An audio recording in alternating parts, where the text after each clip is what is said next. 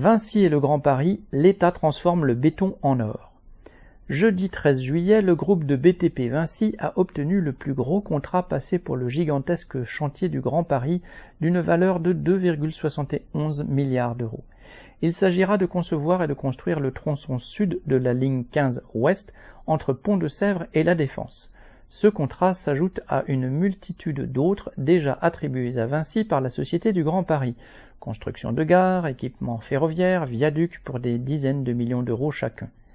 Le chantier du Grand Paris, financé par l'État, est donc une aubaine considérable pour les actionnaires du groupe de BTP.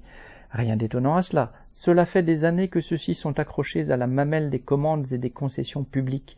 La privatisation des autoroutes, offerte pour ainsi dire sur un plateau par l'État en 2006 après que celui-ci eut fait tous les investissements, est emblématique de ce parasitisme. Année après année, les automobilistes font l'expérience du racket croissant opéré par les sociétés gestionnaires. Vinci Autoroutes, premier opérateur d'autoroute en concession en Europe, vit de cette rente. Tout comme les géants de l'armement ou de la santé, ceux de la construction vivent en symbiose avec l'État dont une fonction croissante consiste à organiser et piloter leurs contrats. Ceux-ci constituent une pompe à profit qui n'iront ni aux hôpitaux ni à l'éducation et dont l'État présentera la note aux travailleurs.